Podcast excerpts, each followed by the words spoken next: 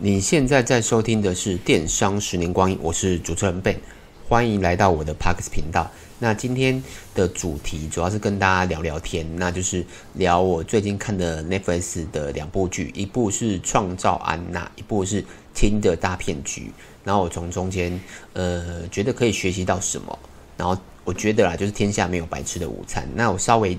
介绍一下我自己啦，我本身是做电商，然后大概。做了十十几年，然后我们主要贩售的商品是呃卡西欧手表、男生的饰品、项链、耳环，然后女生的唇银，那还有一些包包这样子。那如果你觉得你平常如果有刚好有缺这些东西，然后你又是我的听众的话，你也可以就是帮我哎赞助一下我的本业这样子。那我这边提供一个 Podcast 听众的一个折价券，那折价券代码是 B E N 二四六 B E N 二四六。那这两部剧啊，我目前都看完了，最近才刚看完，然后呃，应该不太会爆雷啦。就是如果没看过的话，也是可以。我觉得听这段 podcast 应该影响不大。但这两部，我觉得《创造奥娜》我给他五颗星，然后《听的大骗局》是四颗星。为什么？因为那个《听的大骗局》它是有点像那个纪，它是纪录片，所以它的呃剧情就是因为它就大概不到两小时嘛，就是。呃，没有，因为它是纪录片的模式，所以它没有特别的编，就是像那种电影铺陈啊那种，我觉得比较少一点。但我觉得它，因为这两部好看的原因，就是因为它全部都是真实故事，而且这两个主角目前都还活着。因为很多改编的剧啊，基本上主角都不见了，都都已经走了这样子。那这两部主角目前都还在。都还在这个世界上，而且都非常年轻哦。尤其是创造安娜这个主角，哎，应该我更正一下，这两个主角都是刚坐，就是被坐牢，然后目前在已经出狱了，都都出狱中，然后呃，就目前也没有什么牢狱之灾之类的了。那从这两部剧，我觉得可以跟大家聊聊聊聊的问题，就是我大概整理了一下，就是主第一个就是。默默无闻的要怎么被看到？那我觉得这这个最大的前提就是你本身要有料，你不能像主角这样，就是你根本就不是什么不是什么咖，或是你你的资金也不雄厚，然后你基本上可能都是在说谎，或是在在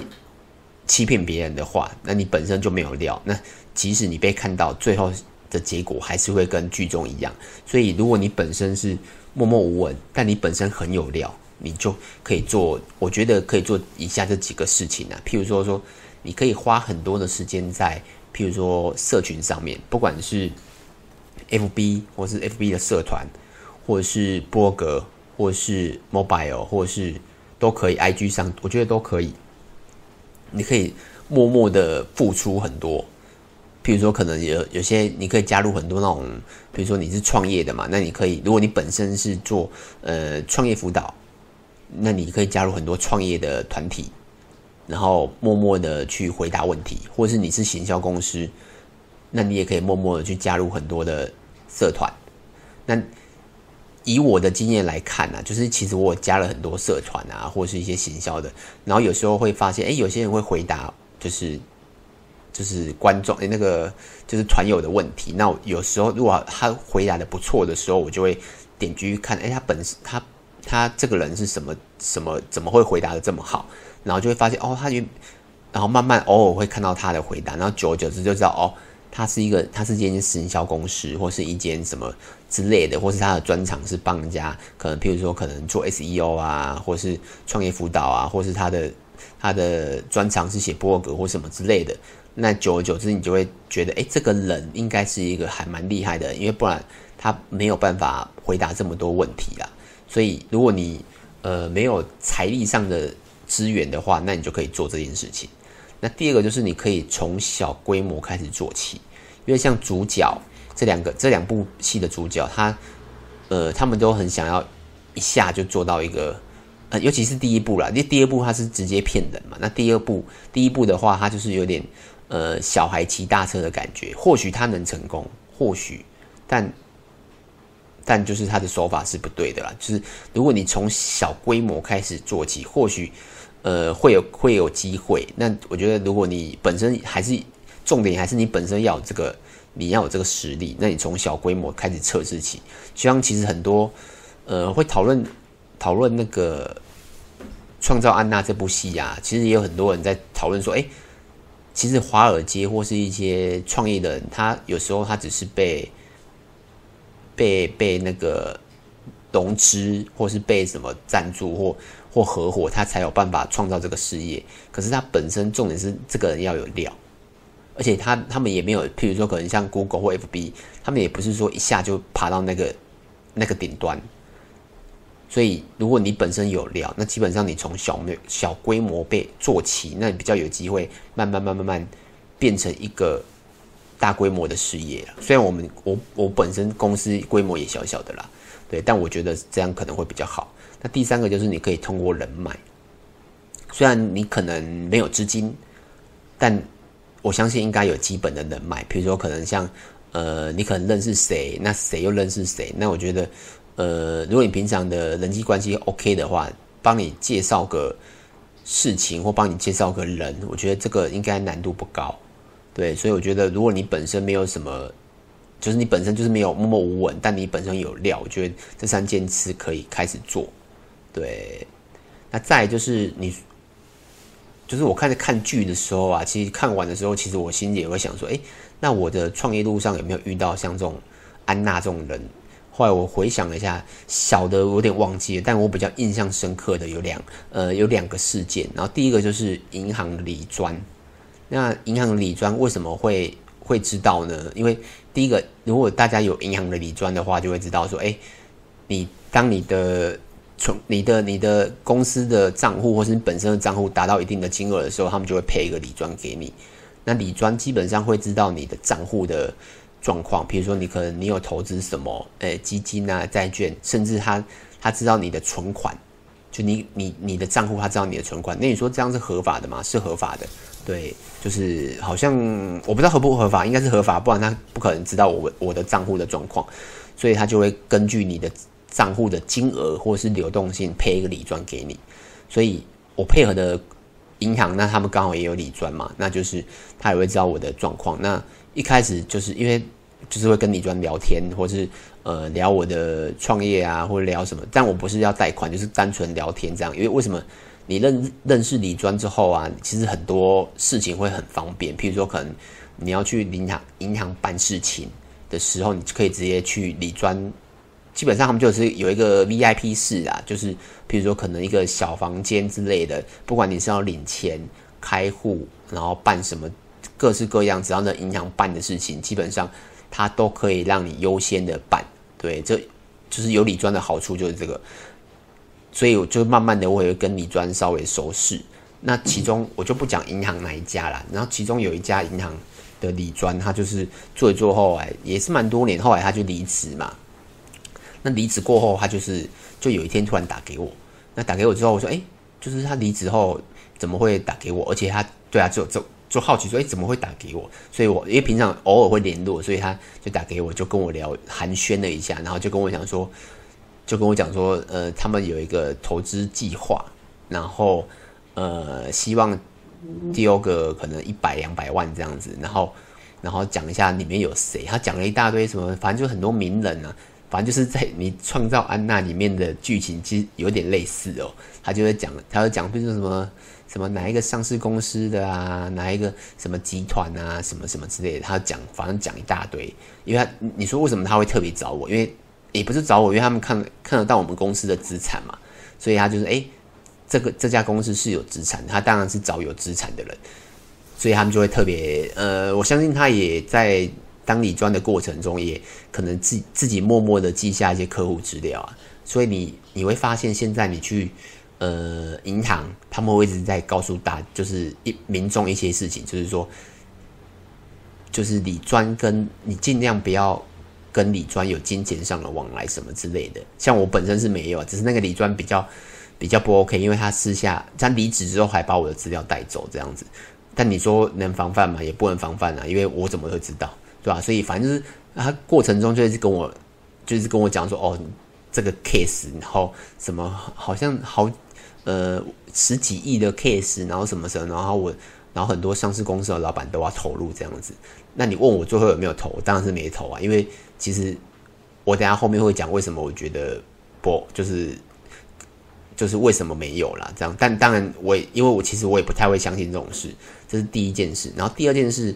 也呃第二件事是呃某某个配合的公司，对，那名字我也不方便讲，就是每某个配合公司的主管吧，应该是主管，对，然后呃因为配合好几年了，然后。然后一阵子之后，他就会，他就会，他不定时都会跟我联系呀，就是但不是公事上哦，他就会问我说：“哎，要不要去参加什么什么聚会？”然后我想一开始想说：“哦，可能是他们，因为其实我，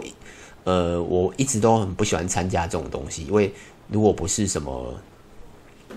呃，不是什么，譬如说我我上常上课程嘛，譬如说行销的课、创业的课，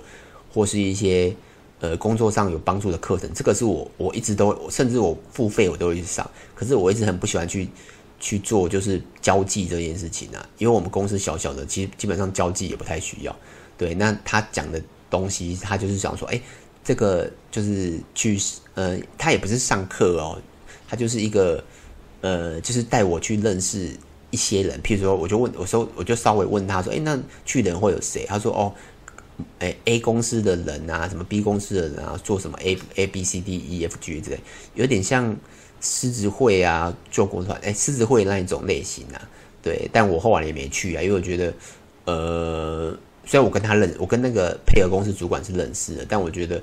我不喜欢参加这种东西，对，我后来也没去。这个是我印象中比较深刻的。那还有还有几个小的，就是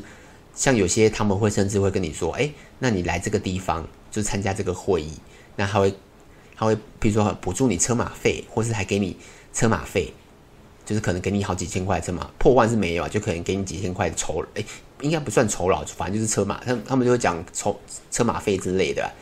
之类的，对对对，就是我路我这段呃创业这个路上，其实遇过大大小小类似安娜这种人，但目前我是没有被骗过了这样子，然后接着是。哦，对，接接着是就是如，我相信听众也想要知道说，诶，那怎么判断？就是譬如说，可能安娜或是或是另外一部剧主角这种角色要怎么怎么判断这个人的状况啦？我自己稍微整理了一下，就是如果啦，平常一个人都很大方的时候，然后但他突然跟你借钱，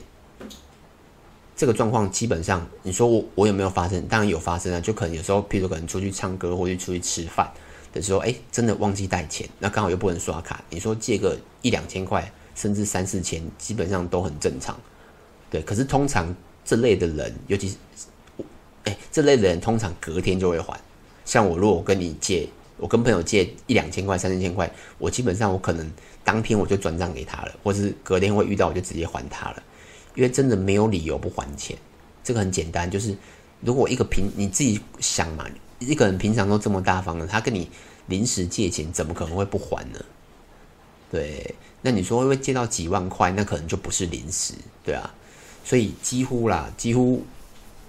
就是这个，我觉得这个很好判断的，就是借钱是可以，但他有没有立刻马上就是可能回到家中，或是只要能转账的方式，他即可即刻转账。因为台那个剧里面，他有有一些是国外汇，因为我相信国外是真的有一些时间啊，譬如说可能电汇它需要两三天，是没错的。可是像台湾就比较有这个，比较几乎不会有这个问题，因为 ATM 转账非常的快，所以你说收不到，我觉得不太可能。对，所以我觉得这这这，这可以判断一下。然后第二个是，呃，你会看到很多，比如说呃，IG 啊，FB 很多。可能不认识或是你的朋友，但不熟，他会常 po 一些，比如说可能住豪，哎哎住豪宅或是开好车，对。但我觉得大家要知道一件事，就是其实这些东西啊是可以去贷款的，而且真的你住你你开一部很好的车，三四百万的车，真的也不代表什么。而且如果你住一住一栋豪宅，其实也不代表什么，因为真的什么东西都可以贷款到。但我觉得，就是你要去注意到这个人啊，就是他出手，他虽然住这么好，开这么好的车，用这么好的东西，但你就是要注意到他出手部分，譬如说可能是大方的还是小气的，或是他信用好不好，或是我嗯，对啊，我觉得我觉得这几点你可以去判断一下。然后如果都品那个品性啊，对，应该跟这样，因为说如果他是品性，或是很容易像安娜那样子，就是嗯，很容易鄙视，就是比较没有钱的人的话，我觉得这个。这个也是可以要打上问号，对，然后因为因为为什么？因为其实，因为如果你有常跟，譬如说主管阶级或是创业的人，然后稍微有点小小成就的人，你，你就会发现跟他们相处起来的感觉会不太一样，就是他们不太会，就即使你身上，呃，可能你你年轻的时候因为你的努力，然后有一分一番小成就，可是你并不会因为你的成就而。去看清的那些目前还没有成就的人，这个我从很多的老板跟创业家的身上其实是可以看到的。可所以你你用用这个方式去想，我觉得还蛮简单的。另外啊，就是我觉得有有一块可以跟大家讲一下，就是呃，有时候有没有料这个件事情，有时候聊天就会聊得出来。那你说怎么聊？或许你不好意思，我喝一口水一下。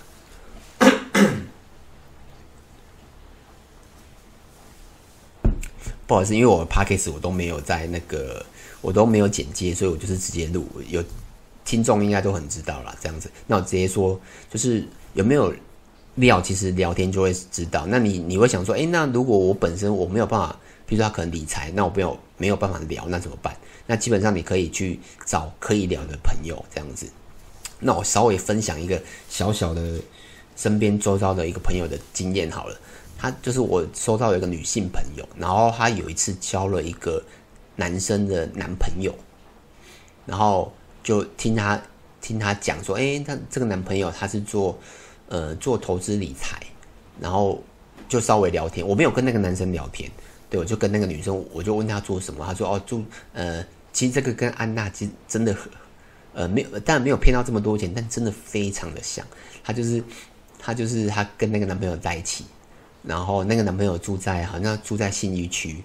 然后做投资理财。然后他那个女生说，那个男生常讲了一些他听不懂的话，譬如说可能呃期货的东西啊、杠杆啊、融资啊，或是反正反正就讲的女生完全听不懂这样子。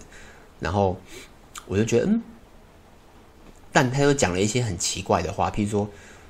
他有时候会跟，就譬如说，可能吃饭的时候没有，就是可能没带到钱，然后会跟女生借钱，可是又没有当下还。对，然后就是有时候可能东西缺了什么，会请女生买这样子。我觉得哎，好怪哦。就是如果你本身是像你讲的那样子，那不太会，因为就是就我刚刚前面讲的，不太会发生这种事。所以我就我就跟那个女生朋友讲，哎，说那要不要请她就是约出来我们聊聊天？那你说为什么我要跟他聊聊天？因为基本上像我本身就是有在做投资，就是不管是股票，呃，哎，股票比较深啊，期货、期货跟美美股债券这个比较浅一点，但基本上都有玩过一些些。然后，呃，投资的，譬如说可能基本的逻辑或是商品，基本上我都都略懂略懂啦。这样，所以就是你可能跟。也懂的人稍微聊完，你就会知道哦，他的程度到哪里。那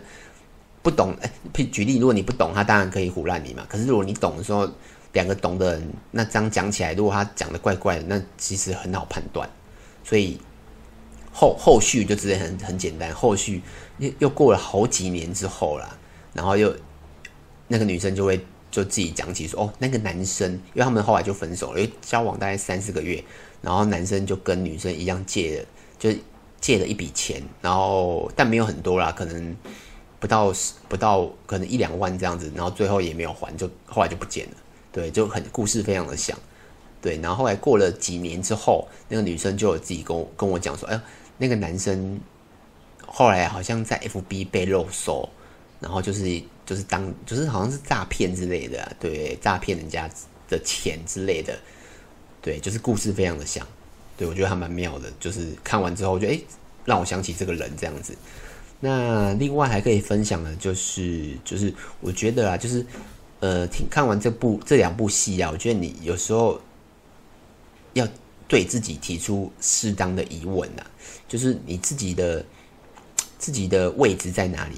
譬如说，你可能自己的呃，譬如说，你可能你是创业家，还是你是学生，或是你是受薪阶级等等，你的阶你的位置在哪里？因为不太可能，除非啊，除非可能你刚好，譬如说，可能我我有在学吉他，那我可能我的吉他老师，我们就这样认识他。我的吉他老师大概二十，我他好像二十五岁，那我三十六岁。你看我们差了一将近快一轮，可是我认识他，对吧？除非是环境上或是一些原因上的认识，不然不太可能，不太可能说去一个创业家跟一个大学生，然后突然认识起来，就几乎不不太可能，对吧？所以我觉得这个不管是在爱情上或工作上或事业上，其实都可以用相同逻辑套路，就你的。你的位置在哪里？那你自然会认识到什么样的人，对吧？就是如果你是平常，你如果你平常就只是一个，呃，一个一个一个一个内勤好了，一个内勤的女生这样子，怎么可能会有一个大老板来认识你，或是一个呃身价不凡的来认识你？除除非啊，除非你长得像林志玲之类的，那男生也是可以套路啊。就是你自己去想你自己的位置在哪里，就比较不会受骗。那再你可以去想，人家为什么要找你，尤其是凭什么是你，对啊，像那时候我刚才讲那个案子，就是那个李专那个案子啊。其实我电话跟他讲到最后，因为其实我也不太想理他了，我就问他，我就直接问他说：“诶，那好奇问一下，就诶，你为什么要找我？”对，我就直接问说：“诶，为什么你要找我？”那其实他就讲说：“哦，因为。”就是跟你诶、跟你相处之后，发现你有投资的什么，叭叭叭叭，而讲一大堆。那我只跟他讲说，我就跟他讲说，哦，我相信这么好的机会不会沦落到我的身上，而且我资产也不多。如你刚才讲的那些上市公司的老板，他们每个资产都上亿，怎么可能缺我这一两百万？对，那他也当然他他会继续讲嘛。只是我会用我的，其实有时候我只是在讲话来告诉他，或是告诉我自己不太。不太可能会发生这件事情啊，对，大概是这样子。那就是我看完这两部戏跟我的一些经验分享。对，那有什么问题呢？也可以到 FB 跟 YouTube 找我，那名字都是电商的十年光阴。那也可以到 Apple Podcast 给给我一个五星评分跟留言哦。就这样子，拜拜。